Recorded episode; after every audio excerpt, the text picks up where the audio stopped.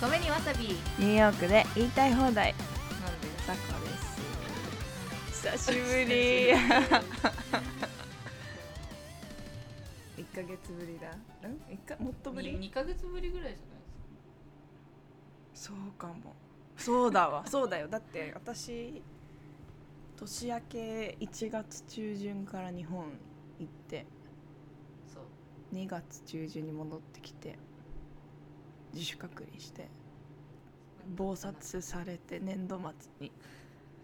で今だもんね。2ヶ月経ったそうね2ヶ月うわー。2ヶ月経ってじゃあ近況キャッチアップしようとか言ってやってもうすでに1時間以上普通に喋っちゃったしそうでしかもさ最前回の回うんエピソード、うんまだ出てないんだけど、そうそれは私のねあの遅遅さね、うん description。だからこれは改善しようという話で。はい。撮ったらすぐ出るぐらいのあの記憶がフレッシュなうちに description を書いてその日に、はい。でのんちゃんに出してもらうっていう感じね、そうそうでいきましょうね。だってそうだよ。だって前回あの議事堂選挙どうどうやばかったね。1週間年明け早かったねとかいう話だったもんね。そう本当に3月まあこれこれ撮った後ぐらいに前回の出すんですけど今3月じゃん、うん。前回ので「明けましておめでとうございます」って言ってるからね。明けましておめですごいね。そうで熊が起き出したみたいな感じだね。島民からね。で本当はその次やるんだったら2020年を、まあ、振り返りましょうみたいなうんうんうん。ことを言ってたんですけど、もうね3月だしだからね。振り返ってる場合じゃないそうね。もうもうもう振り返るにはちょっとあ春来ちゃったから、うん、あ先のことを考えてあ最近のことを振り返ろうか。じゃあね。今2020年振り返ったらちょっとちょっとあの 遅い。遅い。そう2030年ぐらいにやっうんとうんこの10 10年間。そう。で10年後10年後？10年後とかさのんちゃんまだ30代半ばでしょ？20代半ばですよ。10年後だよ。ああ10年後ね。うん、うん。うん。30代半ば30 30代半ばでしょ？で私はこう40とか手あ40になるじゃない？うん。その時に振りいやその時にね目指したいポッドキャスト over the sun。まだでもおばさんっていうには早いね。まだオーバーじゃないうん。 on the sun。on the sun ね。 on the sun。そう。Right before the sun. on the sun ね。そうね。そう。そうだね。ね10年続けられてたよね。すごいよね。すごいよね。ね頑張りましょう。まずは、まままずは1年。まずは1年コツコツ出す。そうそうそう。であのー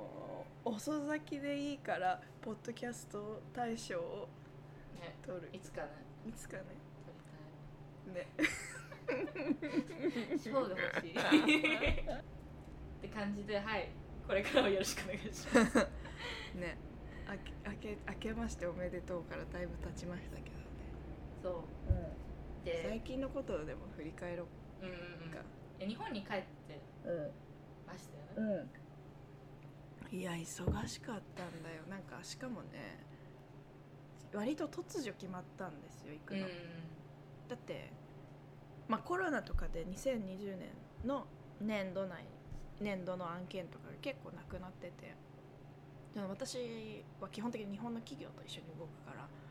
でなくなってたんだけど急遽年度内予算でやりますってなってたった1ヶ月で一冊雑誌創刊したんですよ、無理あるじゃん。怖い。いやーまだね実まだ終わってないんだけどうん。なんなら今日帰って構成作業とかをするんだけど100ページ以上の雑誌をたったああもうなんかそんであのー本当に帰っ、まあ、行ってる間もすごい忙しかったんだけどまあ良かったのはさ日本いつもニューヨークにいる時は日本の方と打ち合わせをしたりする時ってこう向こうの時差に合わせてたから、それがこう日本に行った時はこうなくてそこはこうヘルシーだったんだけど戻ってきてその制作始まってで他の案件も年度内の予算を消化するためにって言ってたくさんこうギュッと案件をいただいて、そしたらもう帰ってきてから出だし遅かったのよ。あの時差ボケでグーグー寝て一日。あやばいなとか言って始めてからその日から一昨日ぐらいまでマジで仮眠生活で3時間寝て起きて提出して 2, 2時間ぐらい寝て作り続けるみたいなのででちょっと一回この忙しさはやばいっていうのと精神上やばいなと思ったのが、こう自分のコントロールが一切効かない状態になってたからめちゃくちゃ忙しいし体力限界なのに upstate のキャッツキルに行って3時間山登ってあのさらに自分を追い詰めたんだけど良、うん。かったこととしては自分のチョイスでそこに行って、さらに忙しくなったとしてもそのコントロールゲームは自分にあるんだぞというなんかこうパワーを取り戻しわかるわかるてまあでも若干後悔したんだけど あのこあの3時間があれば今寝ているみたいな感じにはなったんだけどでもそれでもやっぱ精神的には若干ヘルシーになうんって、うんうん黙々と何も考えずにこう山をあの雪溶けてないからなんか舐めた格好で行って本当にちょっと2回ぐらいあの滑ってやばかったんだけど。そう。っていうようなね日々がやっと3月の終わりとともに終わって、まあ、またねうん。4月から別のことは始まるけどでもこんなにぎゅうぎゅうにこうぎゅうぎゅうになんかも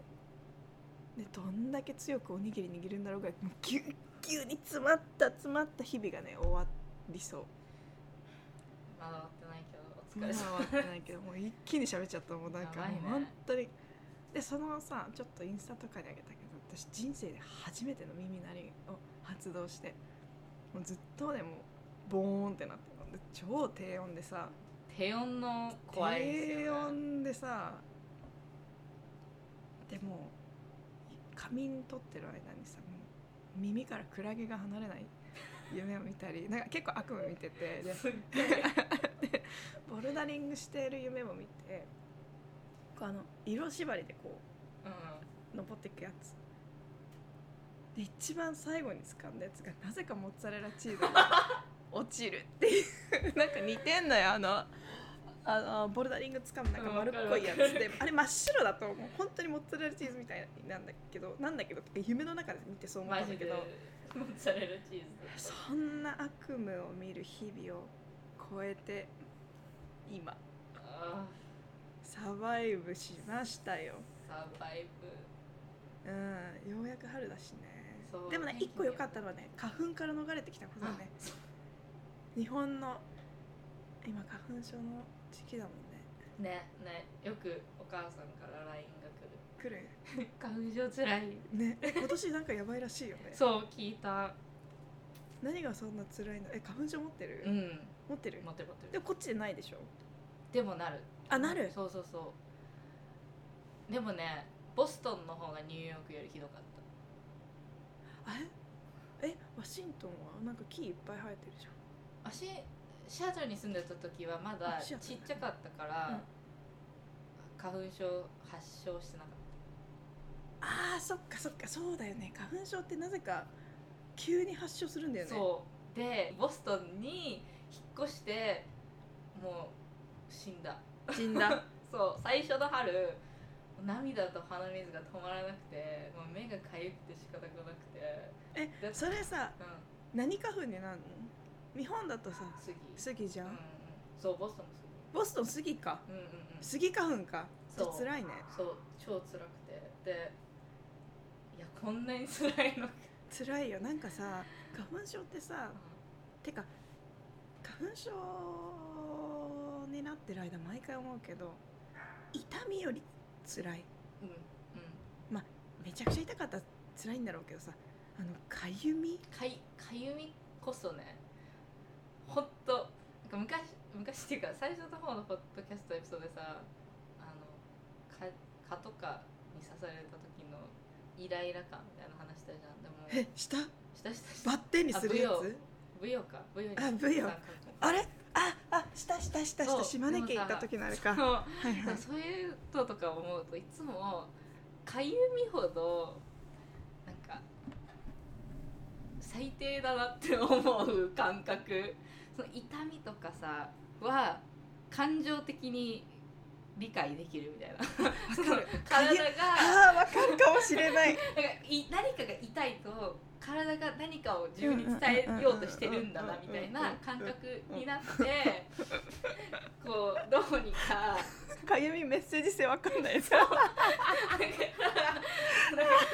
うにかこの痛さの向こう側に向かおうみたいな頑張れるうん気持ちになれるでけど頑張んないといけないしってそういうねそうそうでもかゆみってはみたいなちょっとバカバカしいんだよねそうで誰もなんていうのかゆみに対するシンパシーってないないないないないない。わかるわー。わかるわかる。わかる。でもすっごいどななんでっていう気持ちが何より強くなるみたいな。不明瞭な体の反応だもんね。かゆみほんと嫌。でもさあのさ花粉症のさかゆみめっちゃ我慢した後さ目かくのめっちゃ気持ちいいんだよ。無心でこ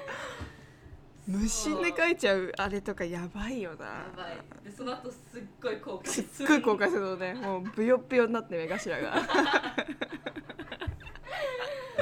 でさ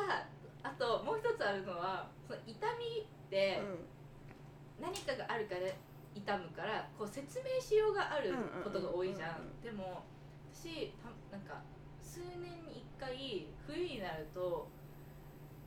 めっちゃ失神できかいえ乾燥で？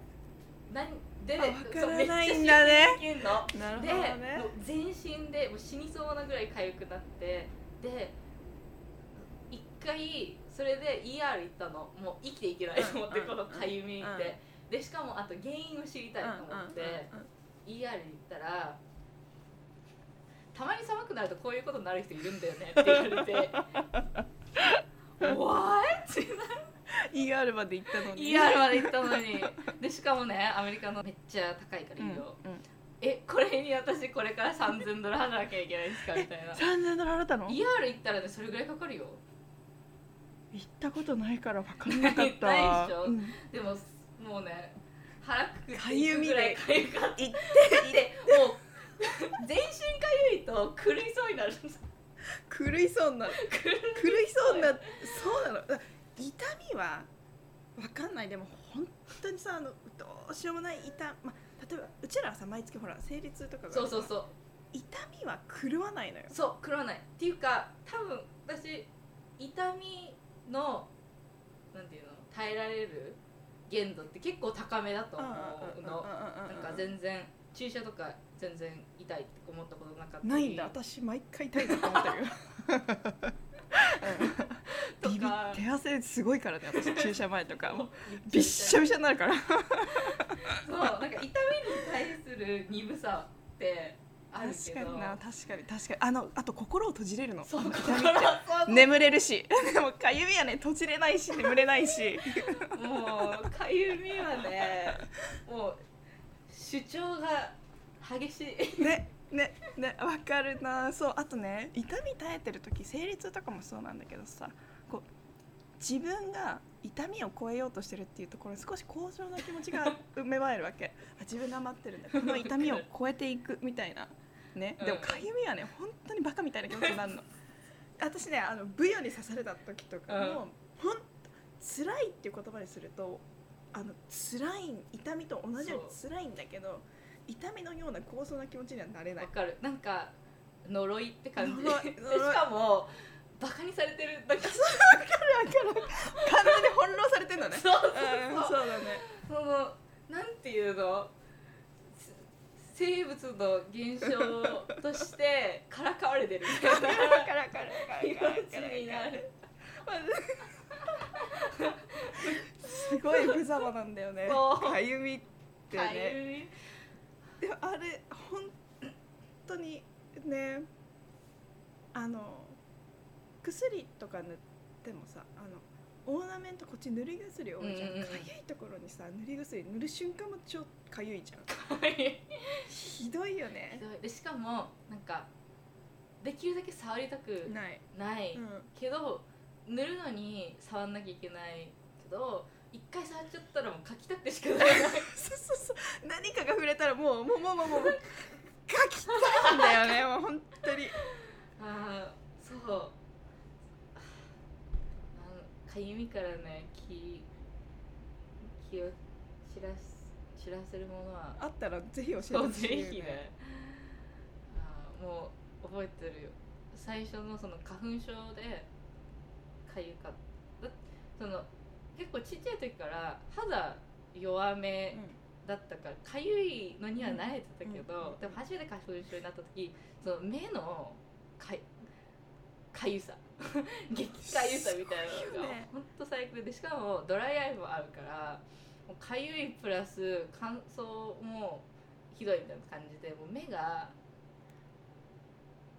どうしたらいいか分かんないってなってで本当になんか友達のその時友達のアパートにいてもう彼女のカウチでなんかね目を自分の目をこう持ちながら叫んでた自分がいたっていう記憶がすごいあって。で他の人たちは「一生懸命みたいになってすもう本当に狂気。すっご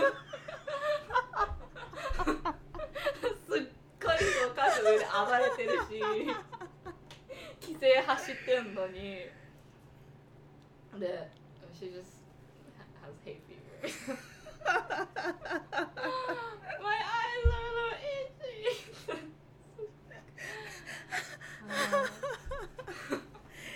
何の話だっけ？かあ花粉じゃないですね。そうそうあそうそう日本から帰あってくれてよかっそうたそうだそうだそうだそうだ。あそうそれでさ私がさ日本に行って最初日本に行く時まあこっちさ今さうん。フライト乗るのにもさ陰性証明書出してさ乗ってって感じじゃん、うん。てかね飛行機のねワンセクション何あのトイレからトイレの間まで、うん。私一人だったの。やばくない？すごっ。で機内食運んでもらう時のシュールさ。ガラガラガラガラ来るんだけど2人ぐらい。でも1人なのね。そうっていうかトレイ持ってくればいい。そうそうそうそう普通にこう手渡ししてくれればいいんだけどそううんあーとか思いながらトイレ絶対空いてるとかさなんならどこ移動してもいいみたいなさ感じでさあそうそうそんで日本行ってで日本に着いてから14日間一応空港着いてからも検査するの、うんうん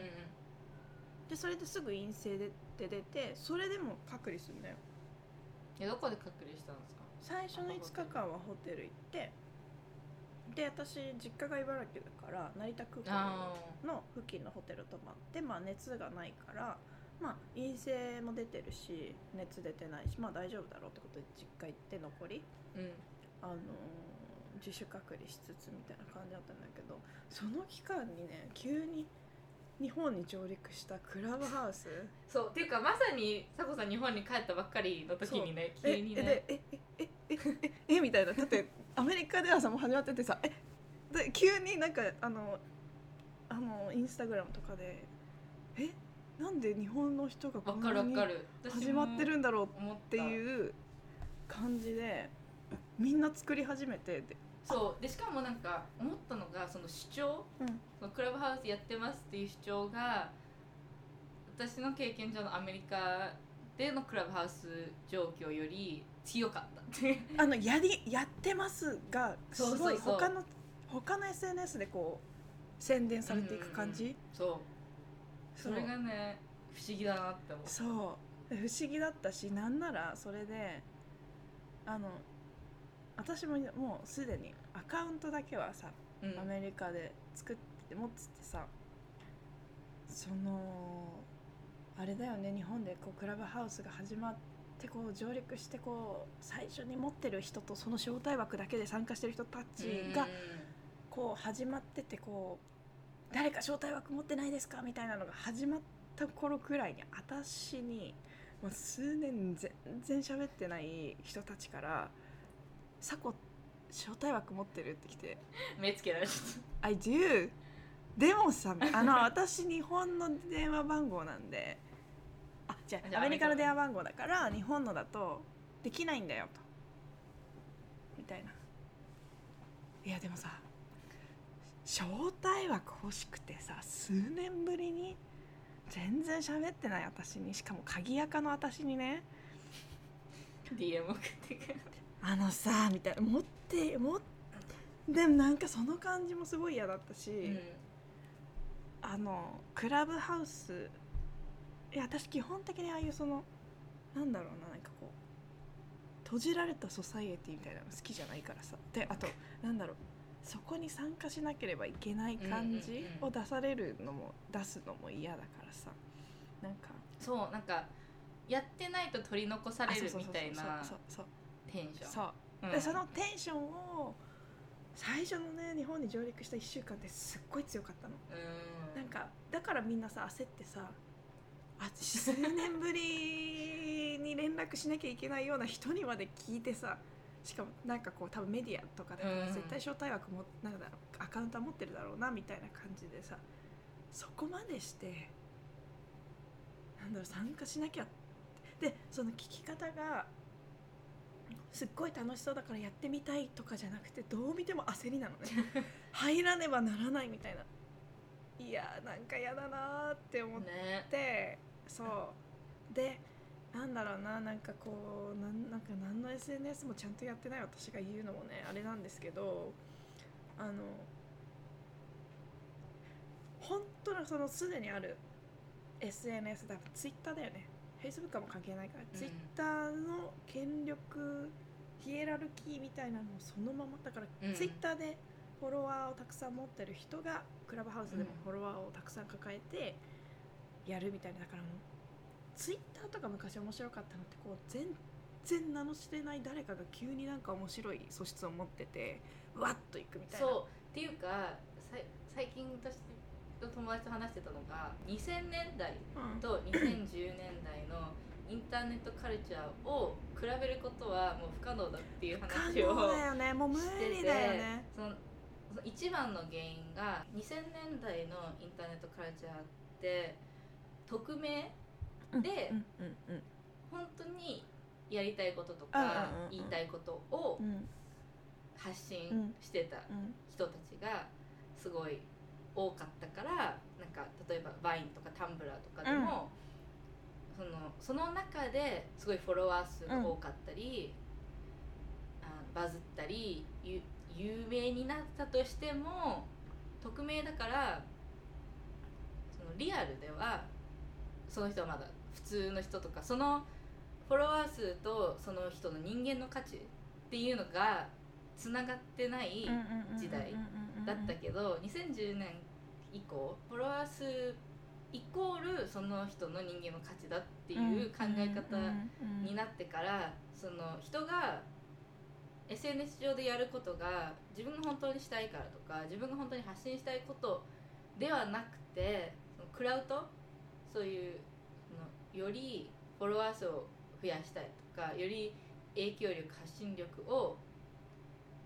広めたいっていうモチベーションがその発信につながってるつながるように今はそっちの方が普通化されてるっていうことが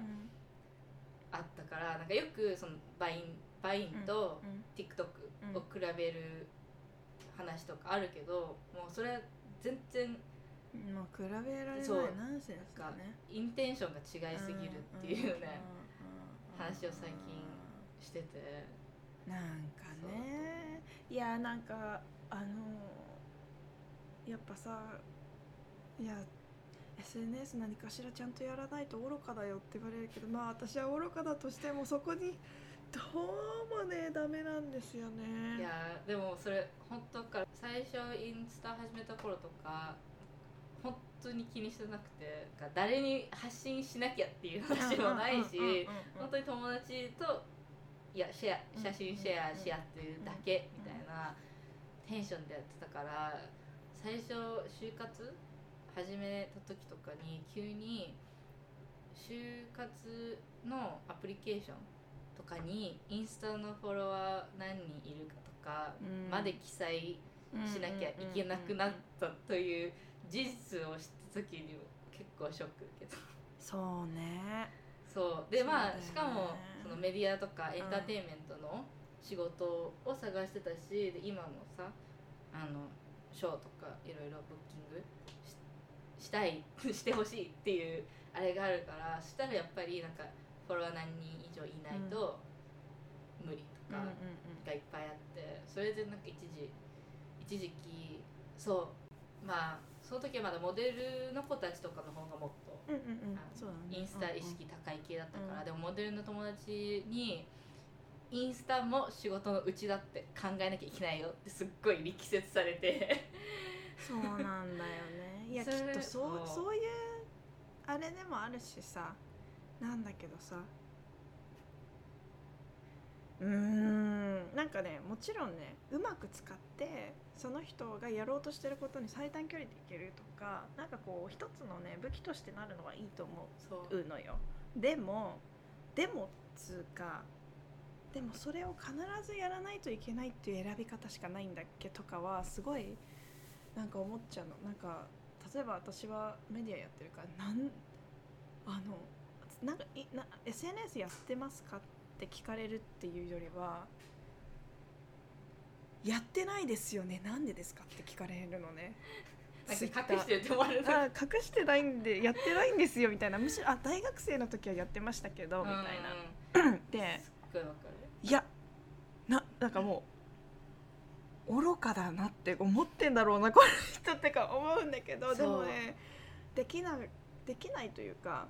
やりたくないからやらないっていうのがすごく私のしの職業からするとバカで愚かでなんかこうなんだろうねなんかあのあの幼稚なあれなのかなって思ってしまうのよ。うん。でもね愚かなんだろうなとは思うのよ。思うんだけど でもやりたくないからやらないってダメなんだっけとかそう。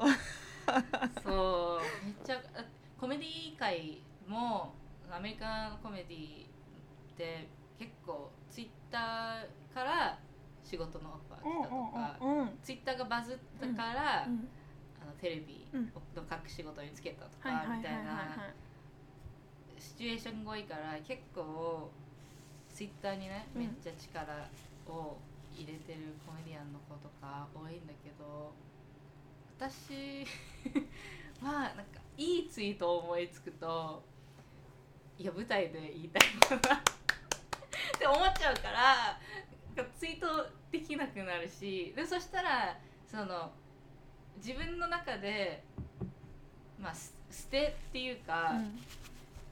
まあ、この程度ならツイーでいいかみたいなうん。気持ちのことしかツイートしないから、まあ、そのクオリティ高くないしでしかもすっごいその何かのためとか誰かに発信したいからっていう意味でツイートしてるわけじゃないからめちゃくちゃニッチなことしかツイートしてないしこ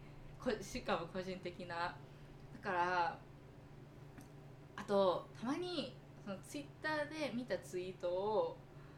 舞台上でコメディアンがネタとしてやるのを見るときにめちゃくちゃ冷めるの。どっち本番ですか？みたいな感じだよね。そう。ででしかなんかあーなるほどねあ人によるともちろんねそういうスタンダップのネタとかも、まあ、台本っていうか書かれてるものだからいいって言う人もいるのかもしれないけど私はそのそういう生のパフォーマンスって頭でみんな台本があるとか分かっててもその今この時と空間を共有してるからこそ生まれた体験だっていうなんかイリュージョン。うん。をどれぐらい作れるかっていうことこそがなんかライブパフォーマンスの醍醐味だって思ってるからそれをなんか 明らかにあこの人は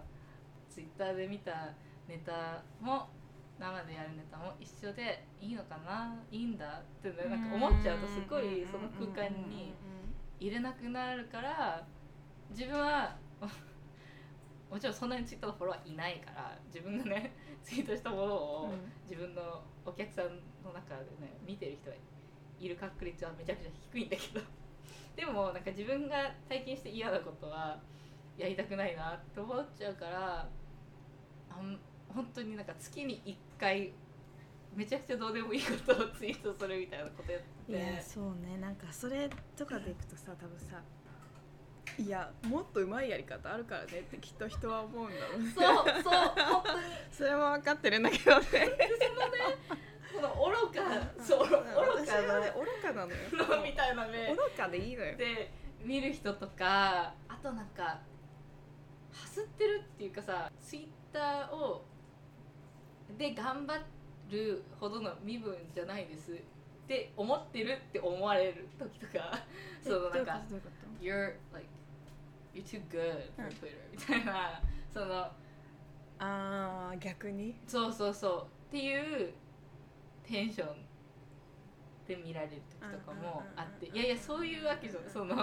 そう別にねそこに対して何もただそうもっと単純なんだよね。単純にシンプルにやりたいかやりたくないかでなんかそこに理由を求められるといやあるよ。あるけど理由は。でもそのシンプルな選択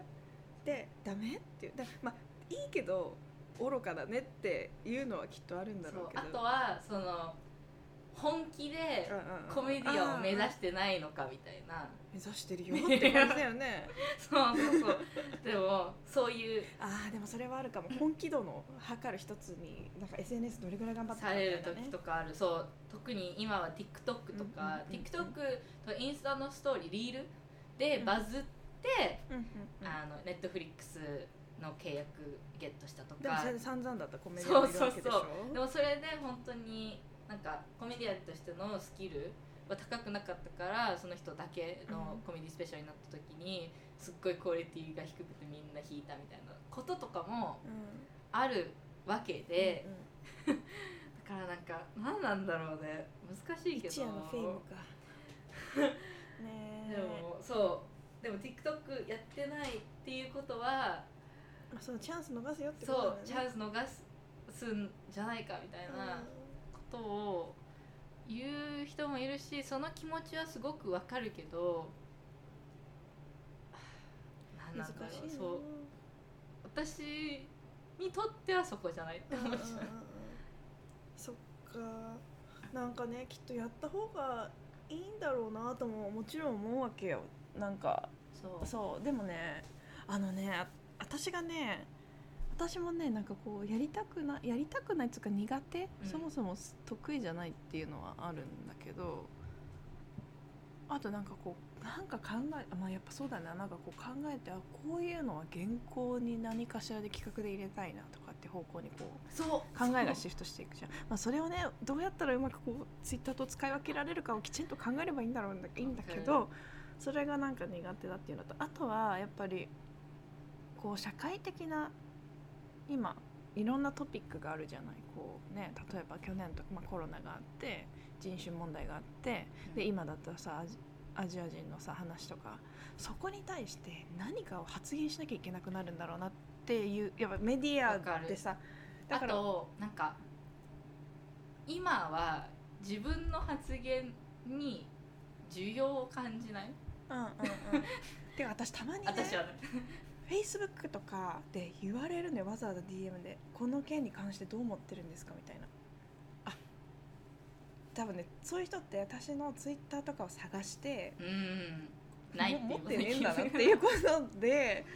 あのだからメールとかもどうやってこのメアメールアドレスを手に入れたんだろうっていう連絡直で来たりするのね。でそうなった時になんかこうツイッターで書くことが自分が本当に発言したいのか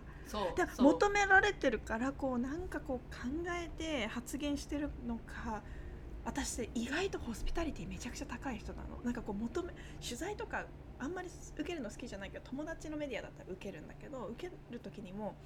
こういうことを言って言った方がいいんだろうなとかっていうようなホスピタリティもそうだしこう人に対してこうなんかあったらこうこういうことをしようとかっていうホスピタリティがあるからツイッターとなんか始めちゃったら今私に求められてる発言ってこれだよなっていう方向に行くっていうことがすごくよくわかるのね。だからなんか見えなくなりそうなこれって本当に自分の中のゼロから出てきたゼロゼロなんていうのはないんだけどこうそれでもいろんな要素をこう組み合わせて自分で考えたことなのかこういうことを求められているからっていう意識で作って出した発言なのかが分かんなくなりそううんで、うだからまあ愚かなんだよ。愚かなの。でだからなんかなかなか踏み切れなかったんだけどでも最近なんかちょっとやっぱ30代30代あなんかなってあの、ね、まだ間もないのになんか30代になってこうなりました とかじゃないんだけどこうなんかそこら辺の面倒くささもこうなんだろうな自分の中で抱えてきた面倒くささが若干解消されつつあってあなんか本当に好きなことを発信するようにツイッターやってみようかなってちょっと思ってる。やっと前まではもうなんか絶対にできないみたいな。やり始めてなんかやっぱすごい求められてる発言めっちゃしちゃうんだろうなとか思ってたんだけど、うん。もうなんか好きに水木しげるの話とかしたろとか なんかでもそういうので、逆にね。なんか誰でツイッターやってなかったらこう話できなかった人たちと話ができたりとかっていうなんかもう大学生の時とかそういうマインドでやってたからさ、うんそうそうそう SNS でも今だからそうやってやってもなんか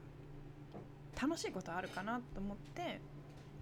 まあ、やってみようかなとは思ってるけど、うん、だからでも本来であればこうえメディアやってるんだったらもっと自分の発信した方がいいですよって言われるけどまずね第一ね誰もが言うあのんちゃんはコメディアンだからさ有名になりたいとかあると思うけど、うん。私はねすマジで興味がないのに自分がこう有名になっていくみたいな、で自分どっちかっていうと自分が作ってるものがどういうふうに見られて評価されて社会のどこに作用していくのかっていうことにはめちゃくちゃ興味があるから作るものに対してはめっちゃこだわって作ったものをどうするかを考えるけど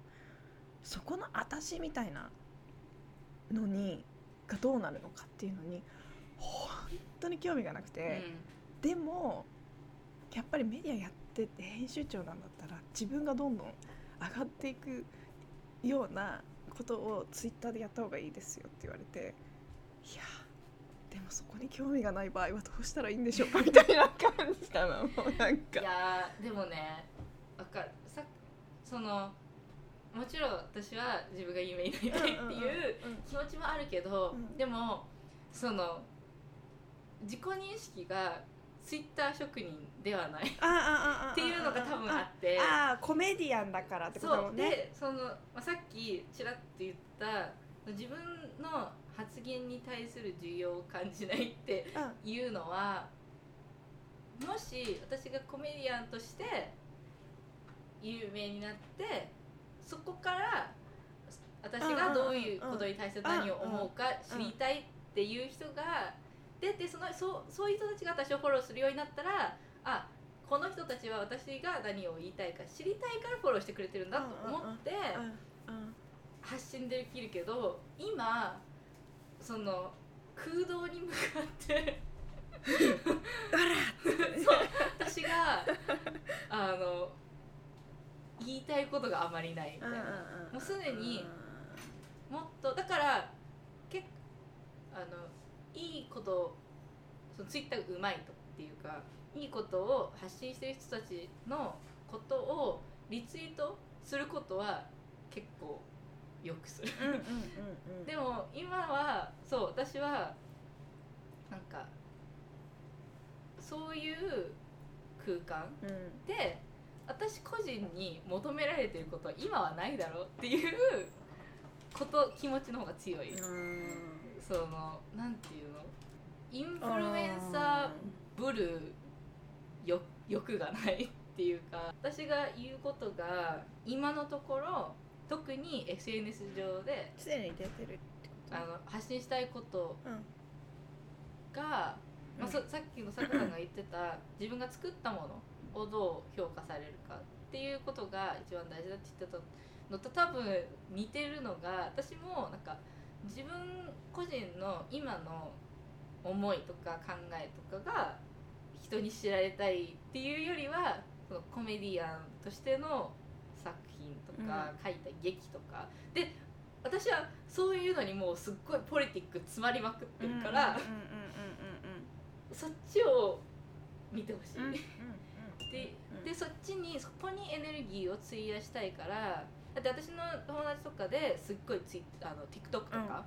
に力入れてる子とかもう一日仕事のように何時間も TikTok を作成することに時間をかけてるわけ、うん。で彼にとってはそれがまあ大事なわけじゃん。うん。でも私はその時間を脚本書くのとかさそっちに費やしたいから何なんだろう。その一日の時間の使い方そうだがね SNS が軸じゃない、うんうんうんうんで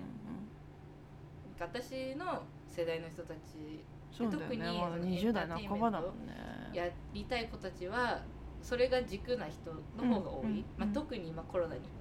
なってからはさらにだけど。でもインスタで何か発信したことがバズってフォロワーが増えるよりはコメディーショーをやってそれで見てくれた人がうん。フォローしてくれる時の気持ちの方がなんか嬉しい、そうだね。それはあるよね。そう。そうだよな。だからなんかこういやーきっとうまいやり方いくらでもあるんだろうなって思うんだけど思っているだけなんですよ。なんかそこに精神のキャパをね持っていきたくないあとねなんかあと怖いのよ。なんかそこを私はねなんかそこをこうなんだろう。こう考えて感受して考察をしていくっていうところの行為をなんか私の仕事こうやってる仕事もなんか限りなく SNS で発信するっていう行為と多分すごい重なるところだから、まあ、考えて感じていることを言葉にするっていう。だからそこをうまく超戦略的にこう自分が登っていくためにやるって切り替えた時になんか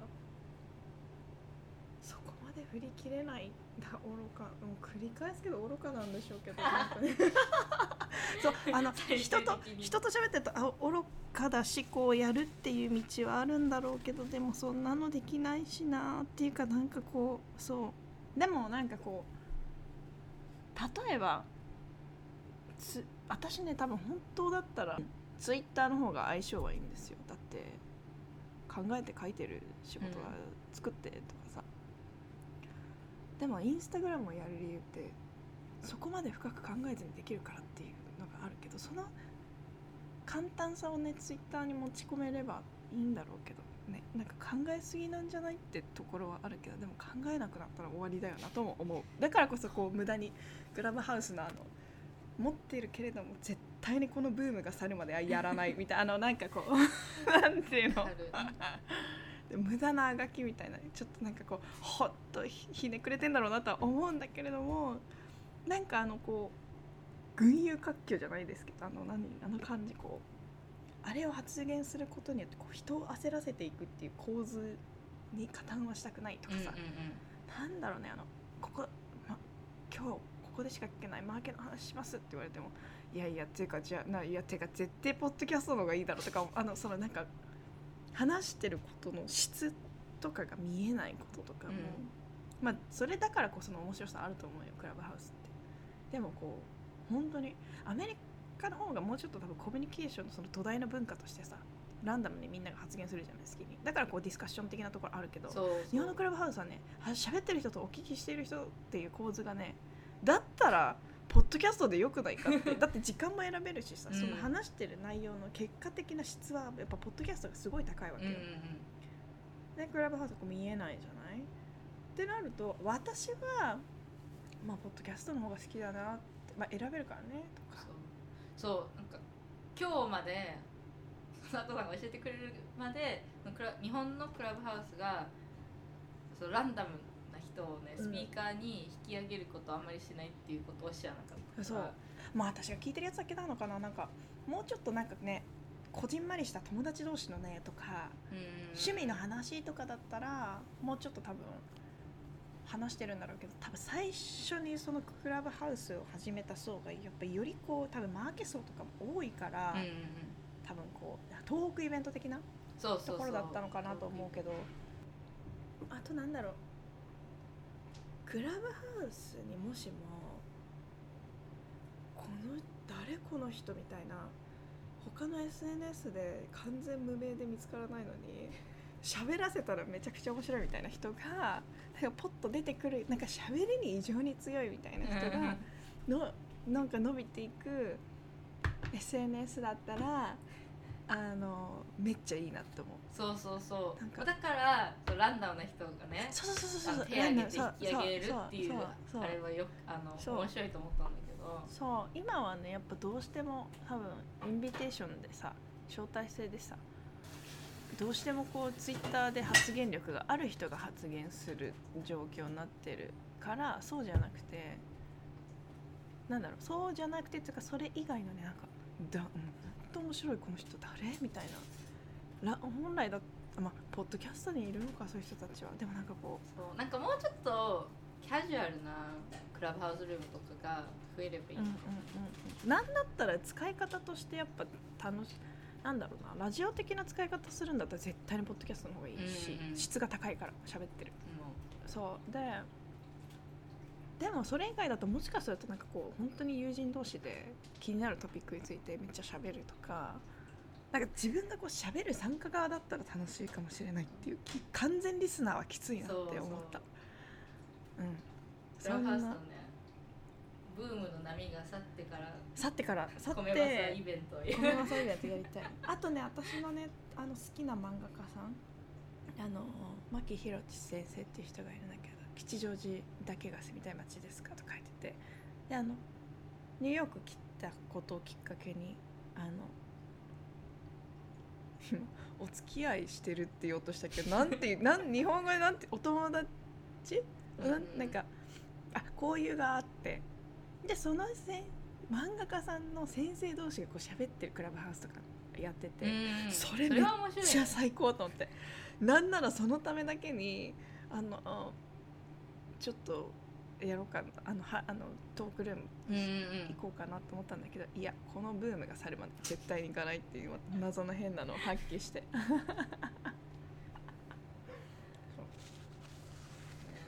あとなんかあの nominated by って一生出すのやめてくれんかって思わない、そう本当誰でもいいだろうって思うんだよそういつ誰にノミネートされたかっていうのが本当にいらないと思う。いらないよねだってそれ自体でさそれだけでもヒエラルキー生まれるじゃん。あこの人は2021年に入ってからなんだみたいなさとか、ね。いやあれはなんかこう今何話か待ってますよっていうストーリーが流れることって一見オープンだけどすごい閉じてるじゃない。うんうんうん。いやーてかしねーししなんか戦略なんだろうけど招待制って微妙だよねってう。んうん。あてか招待制いいけど別に枠作んなくてよくないって何枠までみたいな。そうそうそう。そしたらその人がなんか選ぶ権利ができちゃうみたいな感じじゃん。あとなんかさ SNS やってないけど私の友達とかその上の先輩とかでさ SNS 全くやってないんだけどめちゃくちゃ面白い人たちとかいるのようんうんなんかでもさやっぱ SNS でのコミュニケーションが普通になればなるほどさやっぱそこのコミュニケーションとそこにはいないけどめちゃくちゃ面白い人たちってどうなっていくんだろうとか勝手に勝手に考えたりするんだけど。わかる。そう。だしあと最近自分の中でもなんか SNS で見てる見るよりもなんかそこには何にもないんだけどあそこの SNS 上にはない会話ってどこ行ったらできるんだろうってすごい考えるよ。バックラッシュだよね完全にね。だから本当になんかこうよすそう SNS をやってないとよ捨て人みたいになる。今私ねその先輩のことをよ捨て人って言おうとしたんだけど別によう全く知ってないのね。ただ SNS をやってないっていうだけなんだけど今自分の中でも今よ捨て人にカテゴライズしてて自分でもハッとしたんだけどよう捨ててないのよ、うんなんだけどやっぱ SNS やってなくてでもその人のすごい面白い話ってもう自分とその人のその場で完結するっていうその良さにも今すごい惹かれてて。わかる本当マジで最近でもしかしたらそのこのクアランティンのバックラッシュなのかもしれないけど友達とマジでなんかバーとかでダラダラと最初は友達と来てるからうん。友達と話してて、うん。でその後どんどんなんか知らない人とかとかも同じテーブルに座ってて、話が広がっていくみたいなそういうインタラクションめちゃくちゃ恋しいよねっていう、ね、恋しい恋しい。あの本当にランダムな感じね。そそう。あ SNS ってねランダムなように見えて作為的じゃん。だってアルゴリズムそうそうそう。だから なんだろうな。そうなんですよ。そんなことをぼんやり考えさせられたクラブハウス。わかるでも SNS やってないとよ捨て人になっていくのかな。う んね。でもそれはねあのなんだろう。と、まあ、次に入るトピックス にうん少し関係あるけど、その今さニュースとかをほとんどの私の年齢の子たちってツイッターからいや私もそうよ。でしょ？うん。だからそういう部分で、あの SNS やってないのって大変あそれがだいぶ不利だね。だって私の友達で一人そのすっごい SNS 疲れしたから、年末にね全部一回インスタもツイッターもあのアカウントを削除したの、そしたらマジで1月6日の2日後ぐらいに「えあんなことあったの?」みたいな。テキスト来て。それはあるな。ででその子はそその一見で怖くなっあの自分が知らないことが怖くなってその自分は発信しないけど見るだけのためのツイッターを密かに作ったとか。そうよ。だって私もね自分のアカウント持ってないけどそのメディアやってるメディアうんでさ、のツイッターアカウントでめっちゃ見るもん。そうそう。とかででも逆にあのそのランダムに見えて作為的にそのアルゴリズムが、があるのも怖いよなって思うのは私は、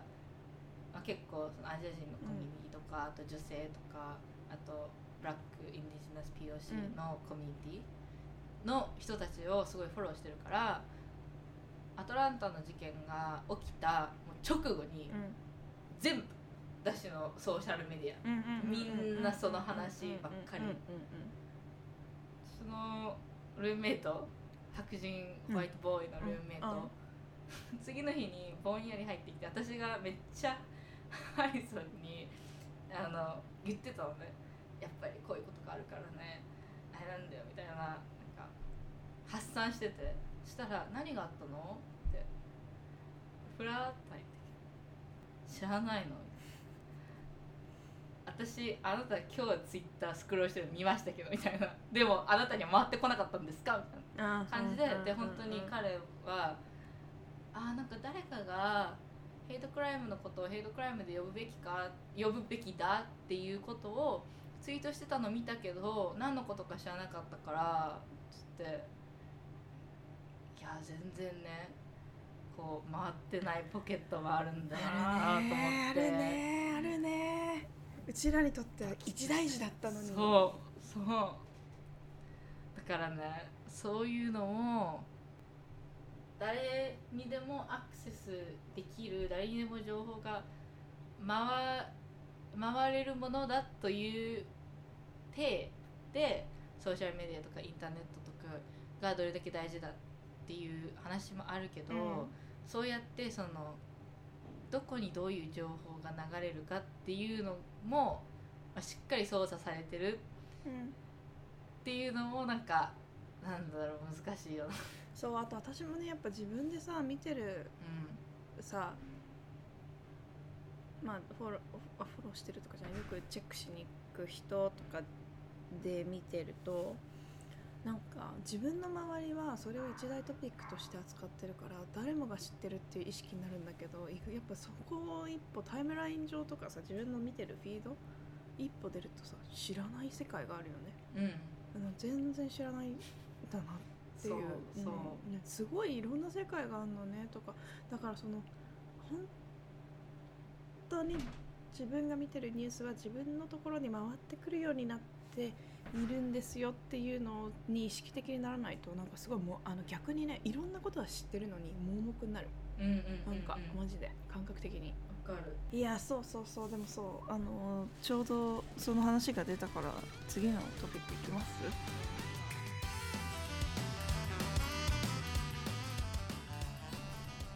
はい。じゃあ次のトピックいきますか？え先週じゃない。まだ今週。今週だねあのアジア人のねヘイトヘイトによる。そう。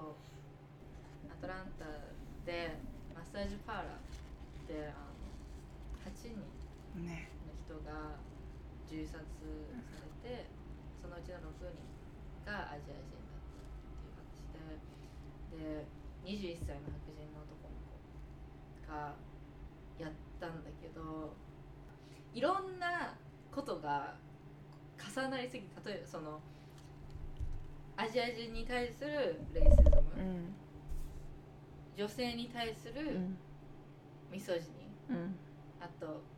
セックスワーカーとか、あとセックスワーカーだと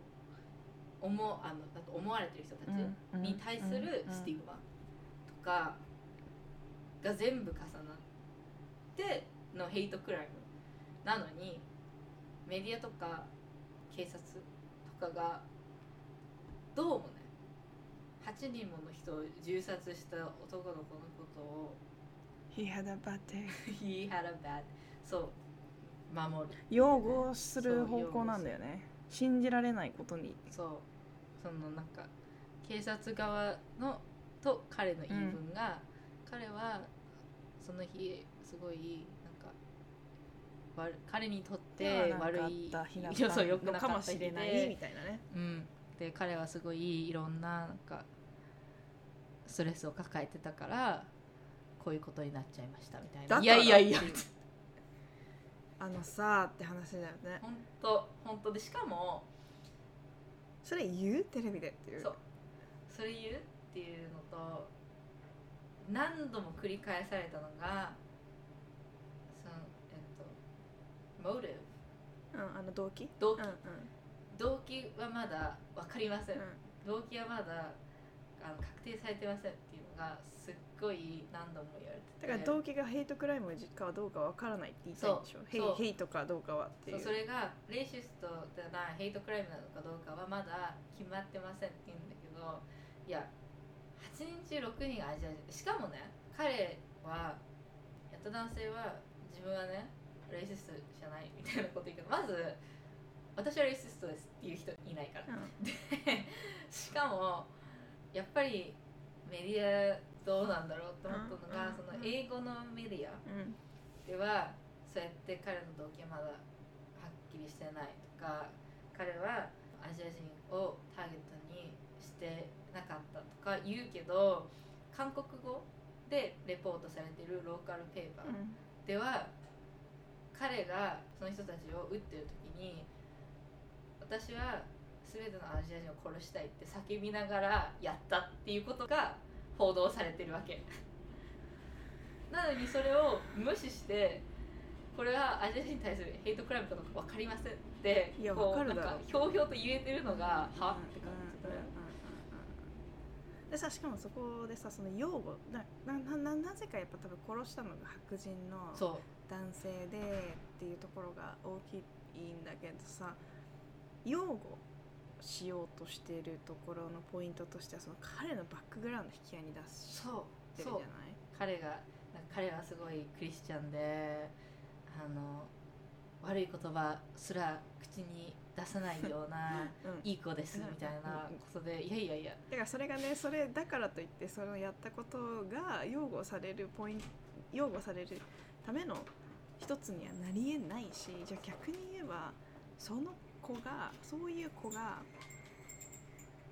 アジア人そのなんだっけ、えっと、そういう場所で働くのがなんかせせ何？ちょっとわ性的関係だっけ？なんだっけ？そのそうななんだっけ？なんか彼なりの理由が。そう。その彼が何でやったかっていう理由自体ももうなんかレイシズムとメサージュになんだけどその彼は自分はセックスアディクションがあって。あそうそういうので誘発するからっていそう。うあれだよね。でそうそそのマッサージパーラーは自分をこう誘惑してる場所だと思ったからなんか消し去らなきゃいけないって思ったって言っててそれをねさせ自分の中で正当だと捉えられるだけのロジックとしてワークするっていうことにどれだけのレイシズム積み重なってると思ってますかっていう話じゃないそれその子のバックグラウンドどうかとかマジで全く関係ないんだけど関係づけて考えた上でもそういう子がそれをまあ一つの正当自分の中で正当化できる一つとして捉えられるっていやそこにどれだけのレイシズムとミソジニあるか分かりますっていう話じゃん。そう。ね。いやそそう。だからやっぱアジア人みたいなのを引き合いに出して考えるともちろんそのアジア人男性がさ例えばじゃあアメリカの学校に入った時に逆にこう黒人男性からのからかいの的なでいじめられるとかっていう男性の話はもちろんあるけどやっぱりアジア人を引き合いに出した時ってやっぱ女性に対してのうん。差別っていろいろあるじゃん。そう。しかもアメリカのじゃあニューヨーク一つとってもどこのエリアでどんなことに合うかみたいなのとかもさ結構違うじゃん。気になったのがそのコロナのせいで、そしてトランプがコロナのことをチャイナバイラスって呼んだことが理由でアジア人に対する傍観が広まったっていうことが言われてるけどそういう話もうそれはそういう世界になる準備がもう何百年もただ単なるトリガーだっただけだよね。そうそうそう、うん。っていう話でアメリカのアジア人特に女性に対するアジア人女性に対する差別って、もうすっごい本当は根深くて、うん。ただよく人種差別、うん。アメリカでの人種の問題うん。の話になるとほとんどの場合ブラックとホワイトって見られるから、そのアジア人の立ち位置っていうのがあまり見えずに無視無視されがちというか。そうしかもどっちつかずなの？アジア人って。そうそうそう。なんかあのたたま時々は黒人側から見たら同じ有色人種に入りうるかもしれないんだけど時として逆にホワイト側に寄せられたりとかっていうなんかこそう。うで全ての敵はホワイトスプレマシー。なんですけど、だってなんなぜかというとアジア人の立ち位置自体も常にその白人に対して優位うん。なところに置かれるわけ、うんうんうんうんだってそ,、そうね。の白人がブラックの人に対してもっと人種差別うん。をしたい場合にはアジア人を引き合いにするわけ。そしたらアジア人はこんこんなに例えばテクノロジーの分野でいっぱい仕事持ってるのになんで黒人はないのかみたいな話のうちでなんかアジア人はだからモデルマイノリティリストだけど、アジア人を引き合いに黒人をより差別するツールとして使われたり、でもさそのコロナのこととかではアジア人はコロナをアメリカに持ってきた悪者にされるし、みたいな感じで常にそのアジア人の立ち位置でそれすらもホワイトスプレマシーのツールにされてきた。だからあやどちらからも怪しまれるみたいな感じで。どっちにもいけないしね。そう。そしてなんていうの？そういうホワイトスプレマシーの考え方を飲み込むアジア人のコミュニティもあるわけじゃん、うん。だってそれでこうそれを有利に捉えて頑張ってきた人たちもいるわけだからそしたらそのアジア系アメリカ人コミュニティの中ですごいアンタイブラックネスがまた、まあ、横行するわけじゃん。そしたらその中でまたアジア人対ブラックの人たちみたいなダイナミックが生まれてそしたらその有色人種同士内紛してくれたらそれまたホワイトスプレマシー白人のコミュニティにとっては、まあ、自分はその上に立てばいいわけだから楽なわけじゃん。っていうなんかいろいろ絡み合ってて、ね。本当はね一番やばいのはさそうそうそういうところまで考えて意識的にいる人とそこまでのそのじゃあなんか国なんか有色人種同士がこう内紛してくれたらいいなとかっていうことを全く考えてないんだけど差別が起こっているっていう状態がやっぱすごいなんだろう意識的でない人たちが多い。っていうのがすごい無意識。そう。そう。勝手になんか多分考え意識的に考えてる人はいるんだけど大部分のその差別みたいなのを醸成してるのって多分無無意識層の人たちじゃん。で私がよく経験するのはもちろん violent な hateful なこともあるけどもっと頻繁にあってうわって思うのはフェティシャイズとか、うん。アジア人女性のに対するなんかセクシャルなステレオタイピングとかをいいこととして捉えなよみたいな感覚、うんうんうん。うん。でそういうことこそ逆に軽く自称リベラルみたいなスペースとかでもすっごい起こりうるし、うんそういうのとかも見えないとっていうか 私たちには見えてるんだけど他の人には見えないうん。暴力みたいなのがあってだって 本当にそのアトランタのが起きた時にいろんな人にここまでひどいって思わなかったみたいなテキストとかメッセージとか来るんだけど 私5年もスタンダップやってて結構こういう話舞台の上でしてるし2019年にはアジア人女性のフェティシュフェティシャイズうん。されることがどうどうしてそうなるかそしてそうされた体にはどういうことが起こるかっていうテーマの劇もやったしずっと言ってきてんのにどんだけなんかみんな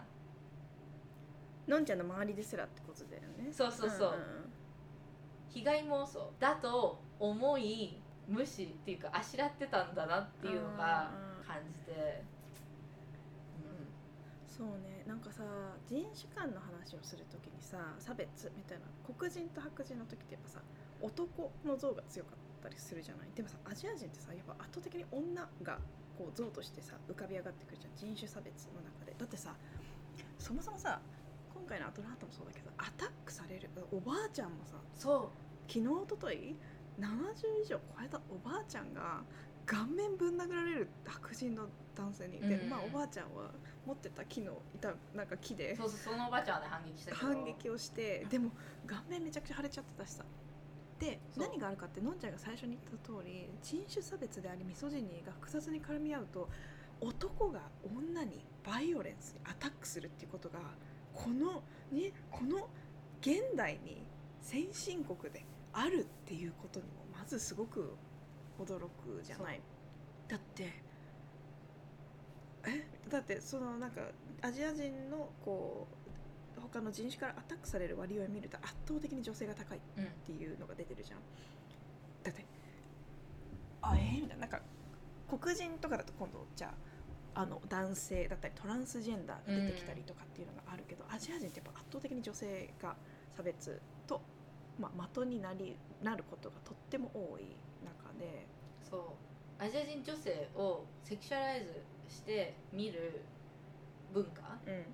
がすごい根強いうん。のと、でそれがなんで暴力につながるかっていうと最終的には人として見てない。そうなのその所有物。下そう。である。で自分が支配してもいいっっていうか自分が支配できないアジア人女性こそ排除すべきだみたいなのがすっごい根深く、うん。そう。そう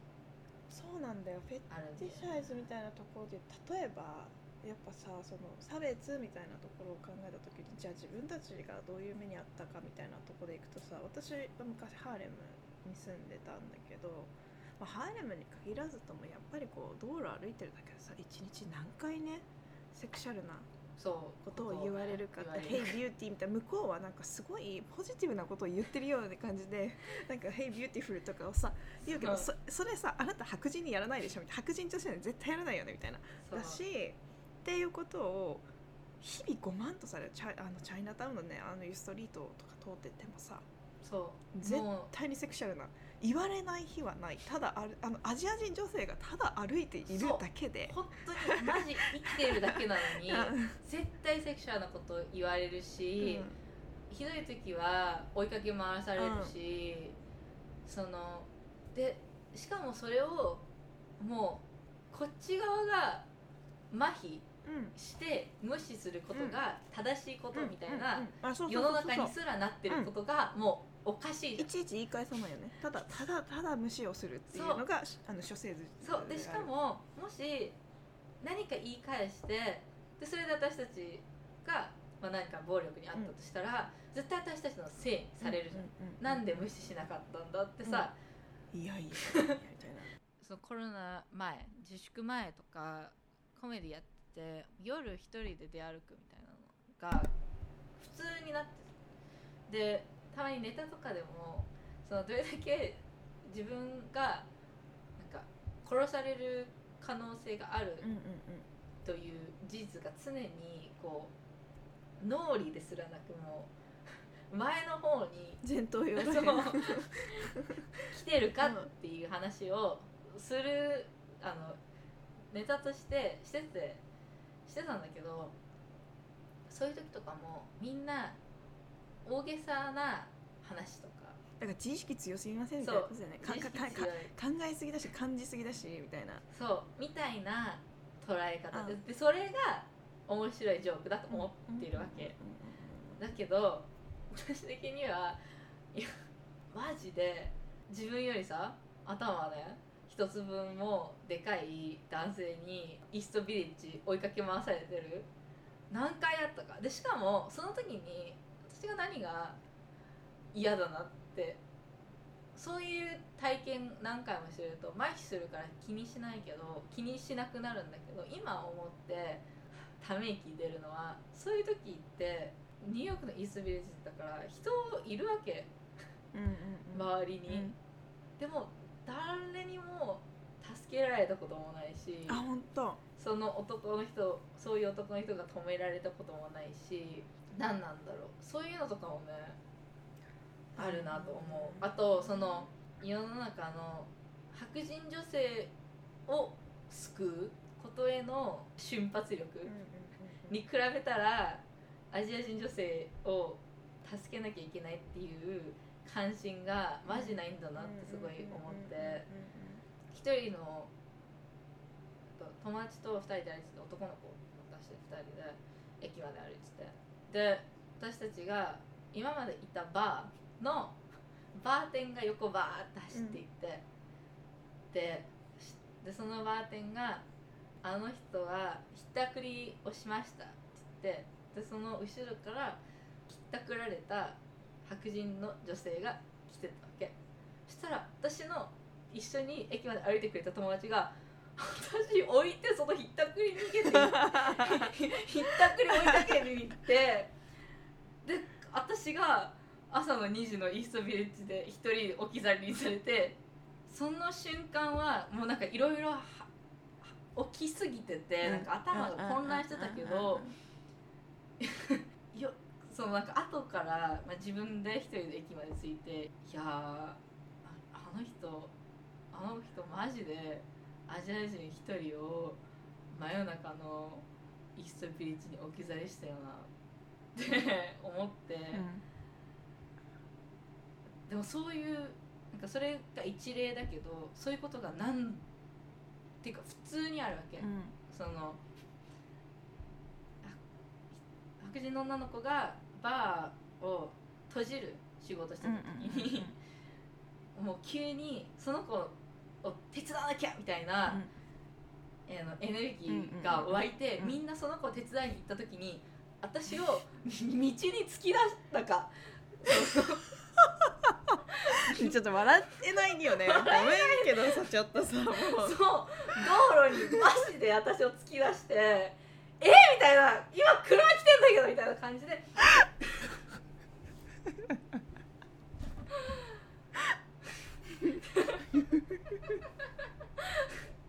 でもなんかね。本当にそういうことがついっつもあるの。うんうんなんかそう説明す言葉で説明のしようがないなんかああ私はものなのかなってこうふっとね突きつけられる瞬間だからこう下なんだよねなんか常に。だってさそのさ例えばよあのそのセクシャルな発言をされるっていうこと自体もモテるのではなくて こいつだらだったらいける。いけるって思われてるだけなの。だって私は一回本当にその黒人の男友達のコミュニティの一人が実際に言ってたんだけど白人の女性にはアプローチできないええええじじゃあじゃあ今あなたがアプローチしてるアジア人の女の子はどういう気持ちでアプローチいけるからなんですか？とかやっぱそのどう考えてもアジア人に対してのそのストリートでのねあのセクハラ多すぎじゃん、それ自体が物語っているわけだしあとその下に見てなんかこうアジア人のそうだからよく考えるとよくさこうアジア人女性はモテるって言うけどさ別にモテてないんだよ。うん、あのモテてないんだよ。あの本当に実際にちゃんと一人一人として知り合ってもちろんその好かれてってくっつくとかもちろん周りでもあるけど単純にアジア人女性っていうものにかかってるフィルターが強すぎる。のまず第一に、そう。うん、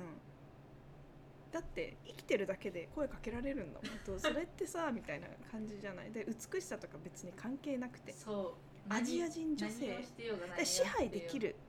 ところにいる人種ででなんかあとはなんかこう私はこう今回コロナの後とかもすごい思ったのが例えばまあじゃあハーレムにいた時とか普通にこういろんな道を歩いてて黒人の男性たちからそういうでも声かけてくるの大体黒人の男性たちだからセクシャルなことを言われる。ででも片や白人が多いエリアに行くとコロナの時期はセクシャルな目じゃなくてもう嫌悪の目を受けられたの。あのトレーダー・ジョーズとかねあのスーパーマーケットで。あの結構距離離れてんのにもうこれ以上1ミクロも近づくなみたいな感じの目を向けられたりとか。さ始まった時春だったじゃん、うん。だから花粉症の。季節始まったばっかりで、電車の中でくしゃみしたらマジでみんな去ったからそうなのそう電車でも自分の周りめっちゃ開くとかまあ多分それはコロナっていうこともあるんだと思うんだけどそのセクシャルと同時になんかこう蔑まれている目を向けられることもコロナ禍私はコロナ禍で初めて体験したのよ。あこれが嫌悪それまではそのセクシャルなこう被害しかなかったけれども嫌悪の目を向けられているっていうことへの辛さとかもあってなんかうわなんかじ差別って複雑やなとか思ったんだけれどもそういうのもある。でじゃあそれって何かっていうとやっぱり彼らからしたら見たら下なんだよねアジア人って、うん。そう。でなんかそういうそのあからさまな嫌うん。悪もあるけどなんなんか軽いレイシズうんムうん。みたいなの。カジュアルレイシズムみたいなね 空気のようにこうあの見えないよく見えないんだけど実はある、あるある、うん。そういうのとかもよく特に街とかだったらなんかポストレーションみたいな、すごい嘘なんだけど。っていうそういうイメージ、その進んでるうん意識高い系のな、なんかこう被害もその街はそういうことはもうないみたいな、あるよ。シズムはもうないみたいなイメージうんあるけどでもそういうところこそそのカジュアルレイシズムみたいなのうん。はまだすごいうん。存在してるしで逆にみんな自分のことを意識高い系だと自負してるから自分がやってることがレイシストだっていうことすら認めない。うんうんうんうん その自分だけはうん。それもそれでちゃんとホワイトスプレマシーに貢献してるんだよっていうね。そうね。なんかさあとさ今ちょっとさこれはちょっと普通に聞きたいんだけど、あのさそのなんか さっきのあの守ってくれない問題あったじゃん。突き出されるとか。なんかさ白人女性がさいろんな、まあ、白人さはもちろんのこといろんな人からこう守られる対象じゃん。で黒人っていう人たちを見た時にさあの人たちさこうふっと強いからさ黒人の男性たちって黒人女性を守らなきゃっていう意識すごいあるじゃん。自分たなんかいや人によると思うけどね、うん。私の近所とかだとやっぱまあ見て取れるものはある。うん。でもアジア人ってその同胞意識みたいなのって弱くない？弱い弱いだって弱いよね。それね誰にも守ってもらえない。みたいなだから女同士で守るのかわかんないけどなんかでもそれふっとなくない本みたいなああるよね。うん。ちょうどあのこの話してたんだけどアジア人男性ってアメリカでそのなんていうの？モテない。あの、うん。もアジア人男性がモテない問題があって、うんうんそれはその何のそれもレイシズムなんだけど、よくマッチングアプリとかでも、アジア人男性以外って書いてる人とかもすごい多いの。ね。だからアジア人そうん、でそれもそれで問題で、うん。あのまたねそこも分析はできるんだけど、うん。うん。そのせいでアジア人男性が人種以上にミソジニにこう走る傾向が結構あって、だからインセルムーブメントとか白人男性とアジア人男性が一番加入率が高いの。なるほどあなのその自分がモテないのは女が悪いっていう妄想、すごいねじれちゃうねいろいろね。そうそうそこでねじれちゃうわけ。そしたらアジア人男性はああの白人や他の人種からモテるアジア人女性は敵なわけ。あのそういう文化があると。そしたらでそしてそれもあのゲイコミュニティもすごい多いの。うんうん。白人のゲイ男性がアジア人のゲイ男性をすごいね差別するっていうのもステレオタイプとしてあるんだけどそういうのがあるとアジア人男性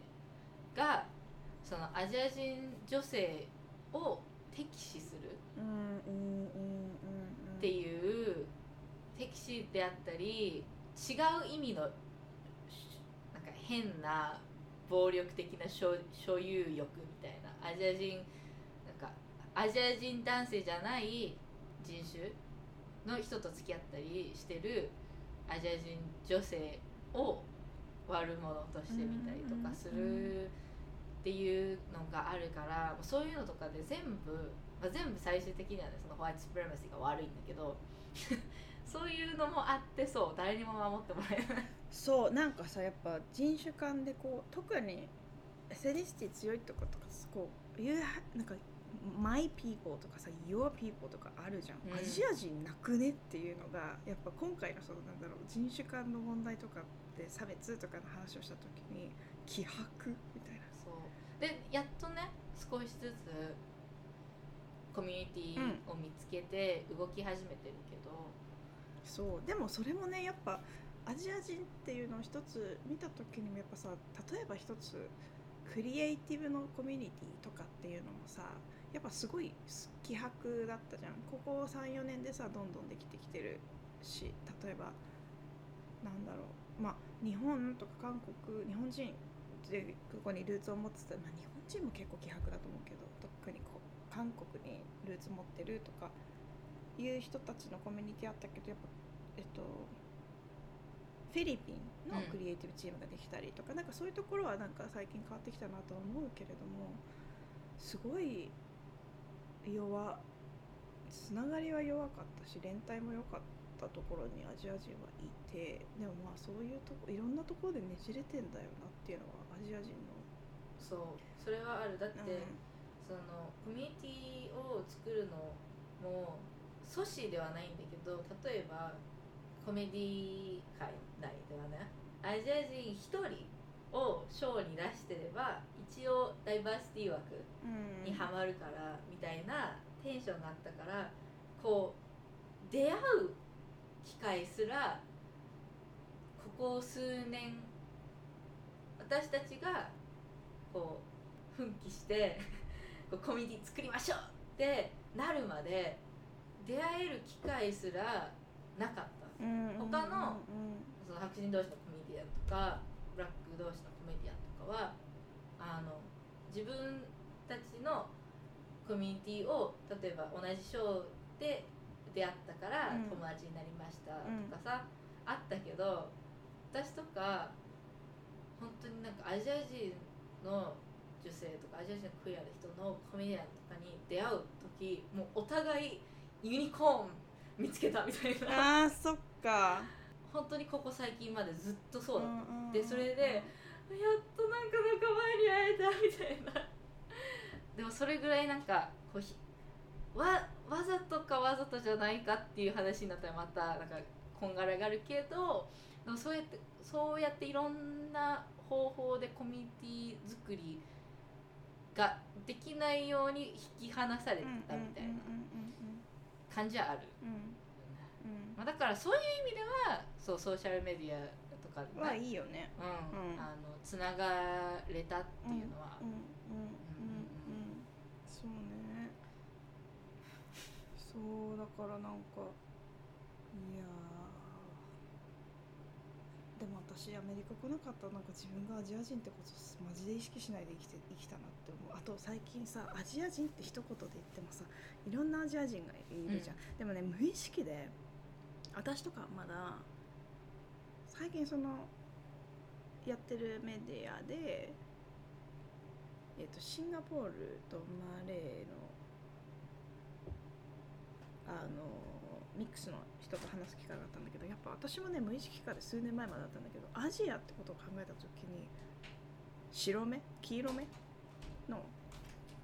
えー韓国中国日本みたいなベースで話しがちゃったんだけどさめちゃくちゃいるじゃんアジア人で、っていうのとかもさなんかなんかそんなことですら自分もアジア人なのにこう無意識化でやってる意識無意識化のこう差別っていうよりはこう考える時の無意識の優先順位みたいなのはうん自分の中にもあるからああったのよ。てか意識すらしてなかった人たちがいるっていうことがあったりとかでなんかこう人種の話とかでどれだけ意識的になろうとしててもなんかすごい難しいポイントがあるんだなってことがなんか同時にちょっとね思ったりして。うん。うん。うん。そう。私はなんか逆に小学校の時からこっちだったから、日本もちろん日本人だっていう自己認識はあるけど社会的、うんうんうん。社会的な自分の存在感でまずアジア人はいはいはいはいはい。っていうのがそうだよね。だって他者から最初に認識されるのがアジア人だもんね。そう。もう6歳の時から日本人どうのこうのって言われるんじゃなくてそうあのチャイニーズの人に対する差別用語も韓国人の人に対する差別用語も全て差別用語もそうなの。でもでもさそのさ差別用語のさ三大ってさやっぱさチャイニーズコリアンジャパニーズじゃない、うんうんうん。それ以外のこと多分知らないのよ。どういう差別を言ったらいいのかみたいなこととか。うん。でもちろん私も見た目がねもっと light skin East Asian の見た目だから、もちろんそういうね誰もインド人とか南アジア人に対する用語を私に使おうと思わない、と思うんだけど私はそっちの方が先だった気がする、なんか私それはこっち来てやっぱり私やっぱさそうそうそう道路とか言ってもさやっぱ最初に浴びる差別用語ねちゃ私やっぱみななな何をもって多分お数が多いっていう確率の問題なのか最初がチャイニーズ系の話ことなのよ。一回なんかちょっと笑っちゃったのがこう追いかけ回されてる時に、最初その人ニーハオニーハオと叫んでて私が無視してねうん。逃げてるからあのアニョンハセヨに変えて「いやいやいや言語の違いじゃねえよ」みたいなそうなんだよ最初ニーハオから入るよねそうでそれでもっと無視して逃げてったら「こんにちは」になってだからそれも言語の問題じゃないんだよそうねでもそうねそういうのマジであるねうんうんうんそうなんだよ前話したかどうか忘れたけど友達とコメディやってた場所の中でダラダラ喋っててその子たちはブラックの子2人ですっごいアニメうん。アニメオタクのブラックの子たちで、そういうポッドキャストもやってる子たちなのだからすごいよくなんかインタビューされるんだけどでその時にあ見たかも。ちびまる子ちゃんのあ話してそうそうそう。そうそれ昔ねうんうん。ポッドキャストやってて、でそれはあの本当にその子たちのポッドキャストに出た時だったんだけど、普通にあの一緒にダラダラしてる時とかもすごいいろんな質問をしてくるんだけどいその時にそのアジア人であることに対してねなんかその子たちが「えアジア人女性も差別受けるの?」みたいな話してたわけ。その人たちは自分たちがブラックだから一番差別受けてるっていう自あの自負があるからえアジア人も差別されるのみたいなちょっとびっくりしした感じの聞き方で。でですで多分その彼らにとってもアジア人女性だからモテるのはいいことなんじゃないかなみたいなちょっとポジティブなね イメージもあるわけじゃん。でそれで私がその全然そうじゃなくて全くだ知らない人とかにも急に声かけられて気分悪くなる時とかあるよっていう話をしてたのね。そしてどっちかがあのタバコを一服しにね外に出たからみんなで3人で外に移動したのね。で会話続けてたの。そしたら本当にその直後に私囲まれて 知らない男の男性5人ぐらいの集団に囲まれて、みんな日本語のポルノとかで習った言葉をマジで私にすごい言言ってて浴びせて その2人がそれに対してすごい衝撃受けてたのをすごい覚えてる。もう最悪だね。でさそこをさ助けてくれなかったけどね。それ それもどうなのだけどそうなんかさそういうことをさなんかモテると勘違いするわけじゃない、ポジティブな方向に。違うんだよっていう。ね。そう。アジア人女性はねモテてないんですよ。ただターゲットにされやすいというだけで。そう。なんかさあとさ私がすごいよくあって嫌だなと思ってるのがこう黒人の男性からこうなんかデートに誘われたりとか連絡先を聞かれたりとかした時に断ると自分がブラックだからかみたいなことを聞かれることがよくあっていやいやそうじゃなくてあなたに興味がないんだよって。まあ彼らも彼らでなんかこうあのなんかねじれてる何かがあるんだけど、うん。プラス日本人女性は黒人が好きなんじゃないのかとか言われるのね。いやだからさみたいな。あのねっていう。なんかそそ そういう話をする場じゃないんですけどそうみたいな。そうそうそうそうそうあのなんだそういうさ思うんだけどその人種の話とか。あとまあはっきり言ってさそういう人種差別を受ける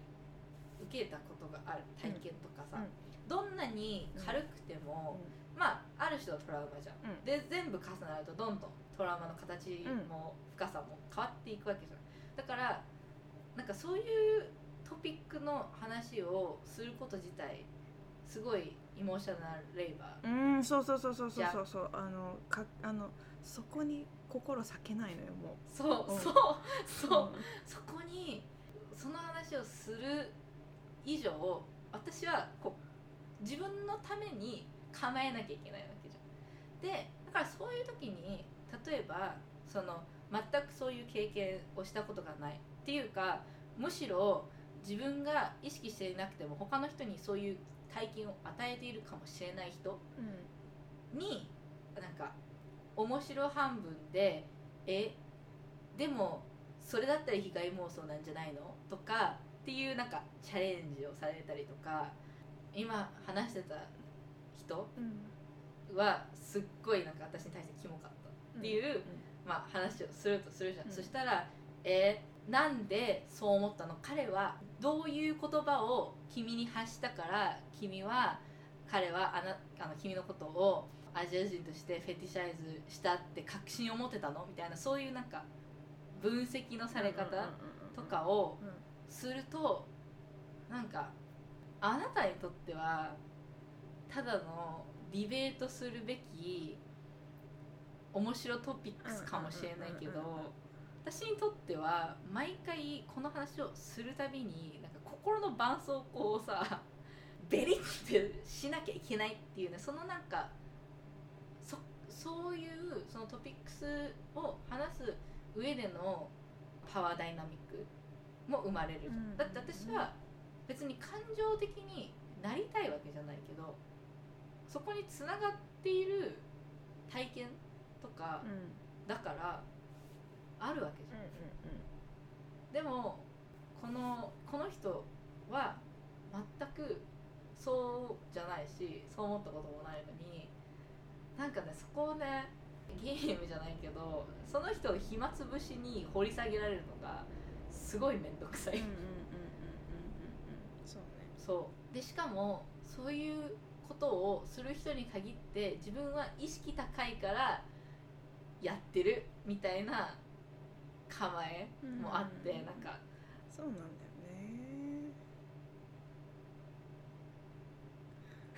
ね。ね。なんかさその小さいけれども自分の中にこう散り積もっていくその差別体験。だからさぶっちゃけ私は顔面ぶん殴られたりとかもないし追いかけられたことはあるけど水風船ぶつけられたりとか、うなぜか。あのけ決してあの体に当たって割れるとかないからいいんですけどとかないんだけどやっぱこう自分の中に積み重なっていくものってさあってさうん。例えば誰かが自分のことを興味持ってくれた人がいてよ。でも一瞬アジア人だからかな。と絶か思うじゃん。うん。ででそういうそのデートとかそういう恋愛の話リレーションシップとかじゃなかったとして例えばスーパーマーケットで嫌な態度を取られた時にもえこれって私がアジア人だから、うん。とかっていうことを考えるってそれって結局すごく小さなことだけどつもうもうね自分の中に積み重なってアイデンティティに組み込まれてるわけよ。そうそう。そう物事の捉え方として。だからさでもさそういうのがなんか劇的なことじゃなければ理解してもらえないこととかもあるじゃん。だからね一番こうそうでもそれってこっちだって説明するのも大変だしさ。でそれってそんなに大きなことですか？みたいな。いやあのですね大きなことじゃないんだけどみたいな。でもねでも積み重なってるんですよっていう。うんそうそうそう。でもそうやってね思っちゃう自分も嫌なの。えアジア人だから今デートに誘ってるのかな？アジア人だから今こんなに嫌な態度取られてるのかなとか。嫌じゃんそんなこと考えるの。そうそこにエネルギーを費やしたくはないの。うん。でももう本当さっき佐子さんが言ったように組み込まれすぎてて、ね。そうそして最終的に6人もさ射殺されてるにもかかわらずそれはアジア人に対するヘイトクライムなじゃない可能性がまだありますっていう話ができてる時点でもうなんか悪夢。悪夢。だから5万歩譲ってじゃあそれが必ずしもヘイトクライムだったとは言えない一つのクライムだったとしましょう。だけどその引き金にはヘイトがヘイトのソサエティがあるんですよってことは絶対にあのねもうね Yes できてるんですよっていうことはねあのねだもうそこはね譲譲れません。譲れませんよ。確固たるあの事実ですっていう、うん。そう。うん、本当に。そう。だからそれが断定されなくてもヘイトのあるソサエティが作ってるんですよっていうことはねあるんですよね。だけどもやっぱりアジア人のことって見えづらいんだよね。しかもさやっぱさ発信力みたいなのもやっぱり他の人種と比べてもさうん。やっぱりさそれは多分コミュニティを作りづらいとかもいろいろあったと思うんだけれどもこう世に出てくるさ露出する機会も少なければとかさ、なんか あとさこれ関わってるかわかんないけどなんかこうアジア人の立ち位置ってどんな世界で見てもあの主役級じゃないところがあるじゃない。うんうんうん。なんかまあじゃあ一つ映画とか撮ってもさ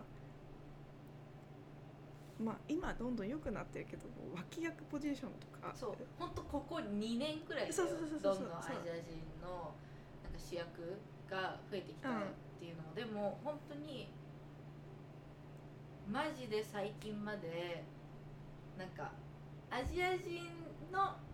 人種差別をするジョークだけはまだ面白いみたいなそうそうそうそうそうそう。そう文化が。そ本当に本当に本当に最近まで。う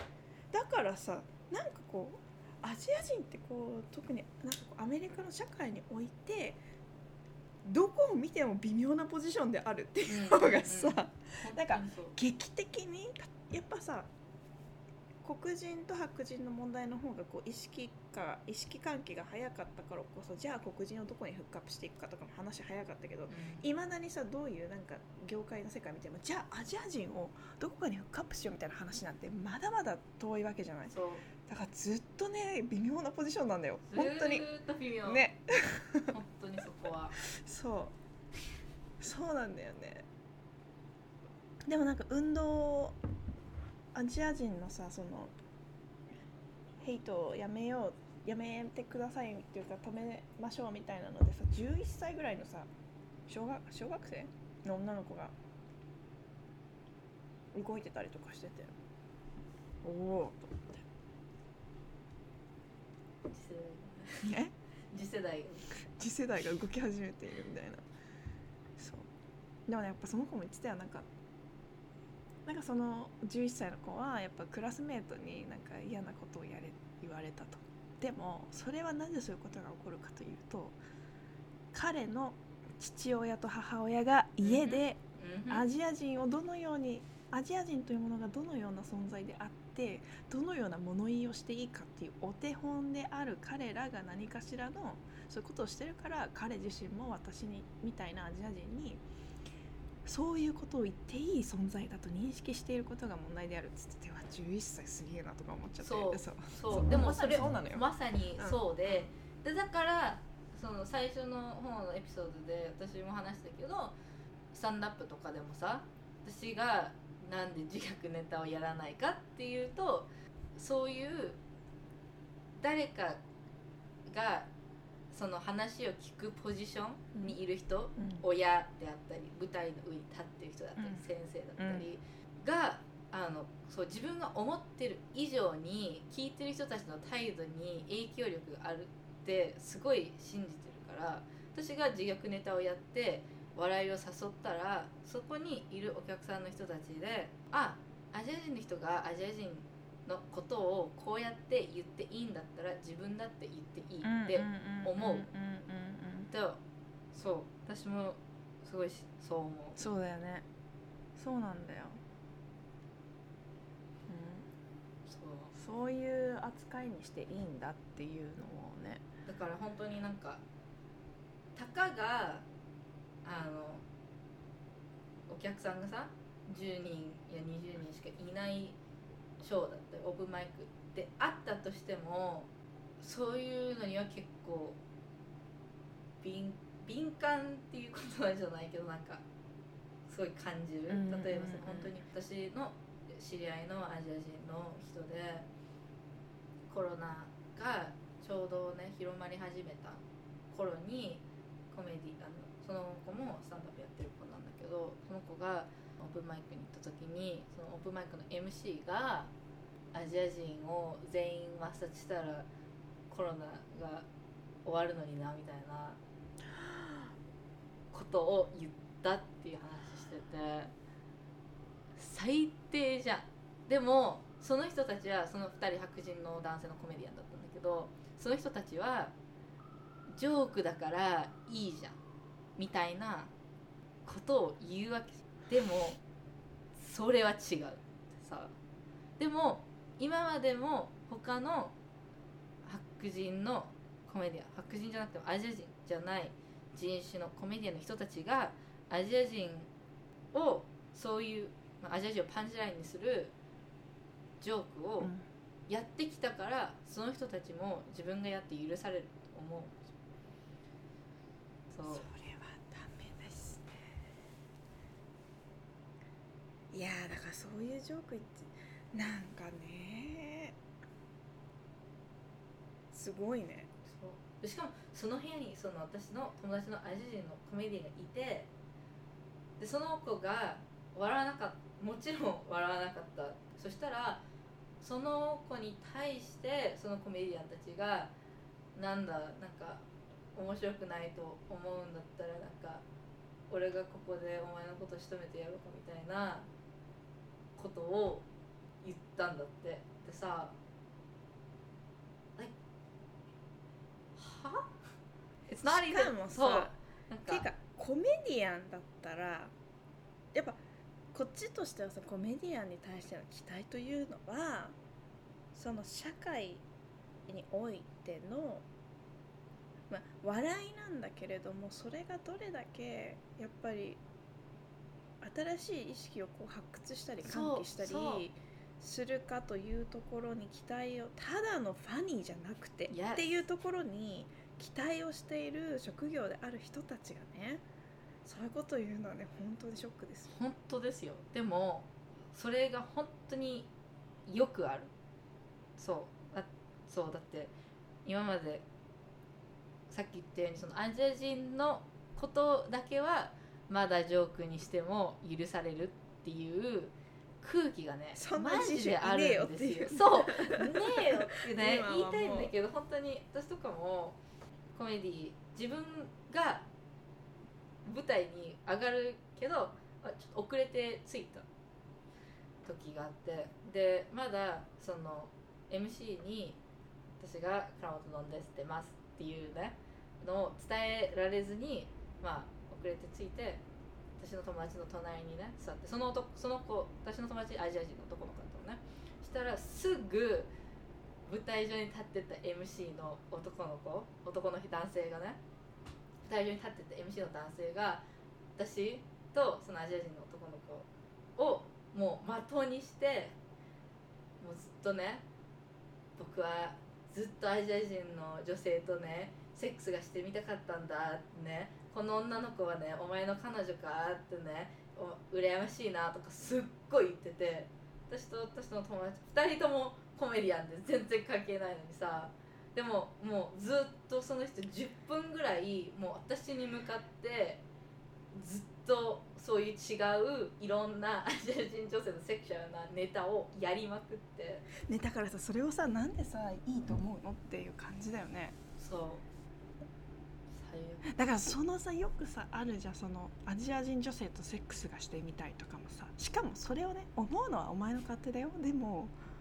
あのねそれパブリックの場で言っていいと思ってるみたいな感じとか。でそれが許されると思われてるのがアジア人女性なの。そうなの。ね。そう。そう。なんか普通のあるあるぐらいの 感じで言われるじゃん。でも私にとってはねそれもセクハラじゃんいやセクハラだよ。でだってその彼がそれを発したことででしかもその部屋にいた女性も私一人だったわけ、アジア人女性以上あなんかアジア人女性も私一人だけどその中女も一人だったわけ、もう男ばっかりの部屋でさ僕はアジア人女性とセックスしてみたかったんだ。って言われたらもうなんかみんなの視線が気持ち悪い、うんうんうんうんうんうん。嫌だね。なんか本当にそれ。いやコメディアンたちってそこじゃなくないっていうとこがあるよ、ね、そこじゃなくないって感じ。もうコメディアン以外のなんか違うあれでエンターテイナーとしてやってほしいですよ。なんか勝手に。もうなんか例えばさよくさその今さ例えば日本でもコンプライアンスみたいなところでさこれ言っていいんだっけ悪いんだっけ？でもコンプライアンスガチガチで面白いことが自由に言えなくなってきました。みたいな人たちがまあいるし確かにそこにあの賛同する人たちもいてじゃあ今回のコメディアンの話とかをそこにこう置き換えてみた時にじゃあいやコメディアンで笑いなんだからそこにガチガチにとらわれずに意識してたとしても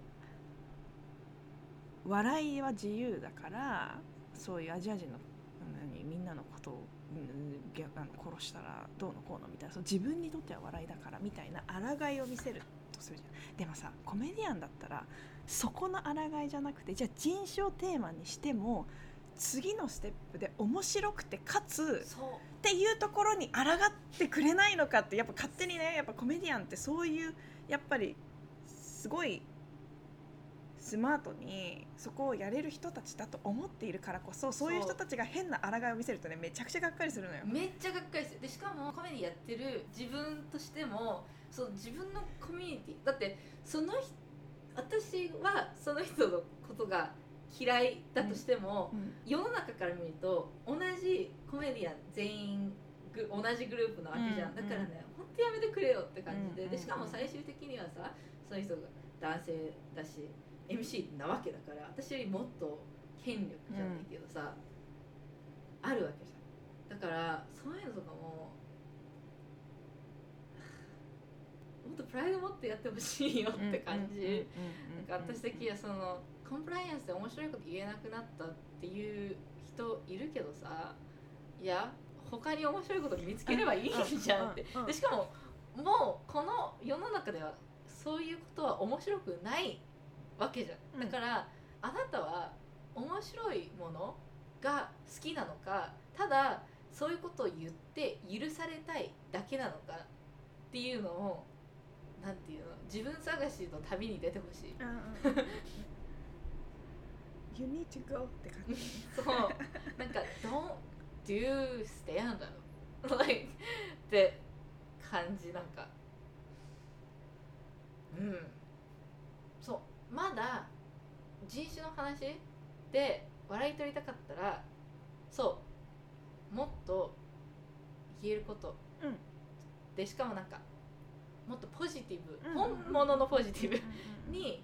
つなげられること、うん。とかあるし、うん。なんでそっちに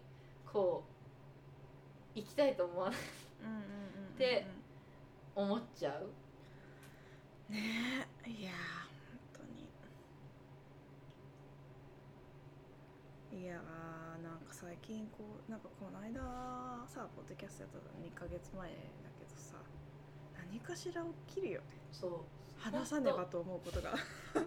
なんかそのサイクルがさ止まらないじゃん息をする暇もないって感じそう。ででもねちょっと来週は普通になんあ普通っていうのも変だけど。なんかねうん。面白い軽い話をしたい。そうだ今週そんな感じ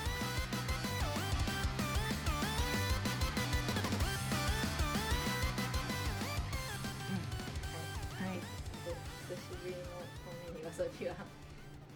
ピリリとしてたかもしれない。わさび流ピリリがなんか結構ねわさび寄りなは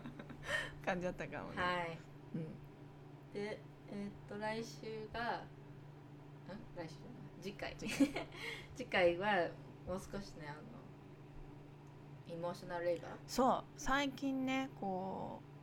う新しいよね。エモーショナルレイバーということがうん考えられ始めたり自分で意識しし始めたりとかってやっぱ簡単に言うとまあ感情のか感情の労働？なんて言ったらいいんだろう、うんでもまあそうだよね。そうそう。どれだけその人がそう気持ちせまあさっきなんて言った精神の労働？労働？をコスト？コストをかけてるかみたいなところでね。そういうのが少しずつ言われ始めてきてて。でもじゃあエモーショナルレーバーってなんだろうねと。か今どういう感じで話され始めてんだろうねとか挙げられてんだろうねっていうのとかちょっとね話してみるうんうんと面白いかもね、うん。はい。あと自分はどういう時にエモーショナルレーバーを感じるか。感じるかみたいなところとか、うんうんうん。うん、いいと思います。あとはい。久々にあれか。なんか私でも全く最近本読む時間な。くて、うちょっとこの土日に読めたらなんか読もうかな。ん私は本面白いっていうか結構今日の話につながる本うんうんうん一冊最近読んだのと、あと今すっごいハマってるネットフリックスのコメディがあるので、うん、その話しよはいうそかの話をします、ではいあそうそうメールね。まだね。まだ来てないの？なんで？だって聞いてる人徐々にいるのになんで送ってくれないんだろうね誰もなんだろう。ななんかねなんかさその私が今聞いてるさオーバーザさん、うん。いつもお便りもらった後に最後こうみんなからのお便り多分年齢とかもあると思うんだけど、こううんどうぞご自愛くださいとか書いてあるのね。私はなんかそういうの受け取りたいなとか。ねお便りぜひ ね。送ってください。はい。米にわさび KOME 数字の2 WASABI at gmail.com はい。です。はい。ではまた次回。はい。バイバイ